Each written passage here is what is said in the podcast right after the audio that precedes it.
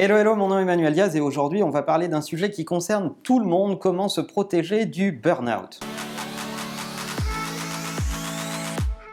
On le sait tous, c'est peut-être la maladie de l'époque. Le burn-out touche potentiellement tout le monde, qu'on soit euh, très successful ou pas.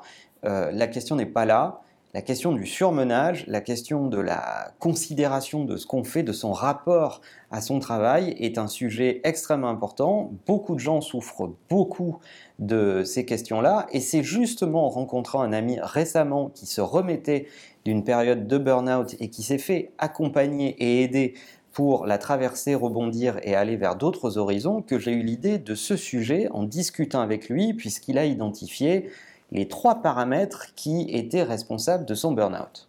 Alors, premier paramètre, c'est la quantité de choses que vous faites. Euh, ce qui a été identifié par cet ami qui a traversé cette phase, c'est le fait de commencer à faire beaucoup, beaucoup, beaucoup, beaucoup de choses qui n'ont pas forcément un lien les unes avec les autres, qui est un effet d'accumulation et cet effet d'accumulation nourrit euh, cet aspect euh, indispensabilité qui fait que ça vous met une pression ou vous vous auto-mettez une pression sur ce que vous êtes en train de faire parce que vous vous dites euh, d'abord j'ai beaucoup de choses à faire, ensuite je ne peux pas les rater parce que d'autres dépendent de moi et enfin dernier élément je ne veux pas décevoir. Ça c'est vraiment euh, un paramètre important quand vous commencez à être dans une strate de millefeuilles, vous accumulez des tonnes de tâches qui n'ont aucun vraiment lien les unes avec les autres et que vous vous dites que si vous ne les exécutez pas, le reste de l'organisation va être en panne,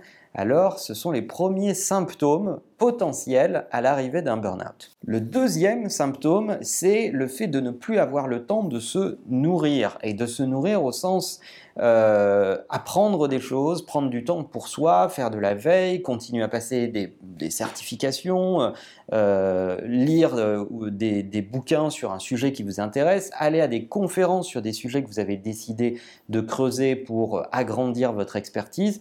Ce deuxième paramètre, lorsque vous n'avez plus le temps de nourrir nourrir votre connaissance sur un certain nombre de sujets ou lorsque vous n'avez plus le temps de nourrir votre curiosité, c'est aussi un symptôme classique d'une phase de burn-out qui est peut-être en train de se construire. Et enfin, troisième symptôme, la capacité de comprendre pourquoi on fait les choses.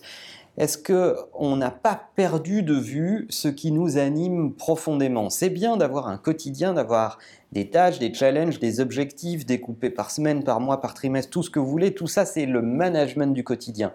Mais pourquoi intrinsèquement vous êtes en train de faire ce job à cet endroit, dans cette boîte, dans ce pays, avec ces collaborateurs-là, dans cet écosystème, ça c'est un élément extrêmement important parce qu'il est source d'épanouissement. Lorsqu'on perd de vue pourquoi on fait les choses profondément, alors on est potentiellement en train de perdre un peu les pédales euh, et, et, de ne plus comprendre ce à quoi on sert. Et c'est aussi un facteur aggravant dans les phases de burn-out. Donc si vous êtes en train de vous poser des questions sur votre euh, état d'esprit et votre état de santé, si vous voyez des gens autour de vous souffrir euh, de la situation de travail dans laquelle ils sont, posez-vous ces trois questions ou posez-leur ces trois questions et normalement ça devrait aider à une forme de prise de conscience qui est le début de la façon de s'en sortir. En synthèse, faites moins, faites mieux et ne vous oubliez pas.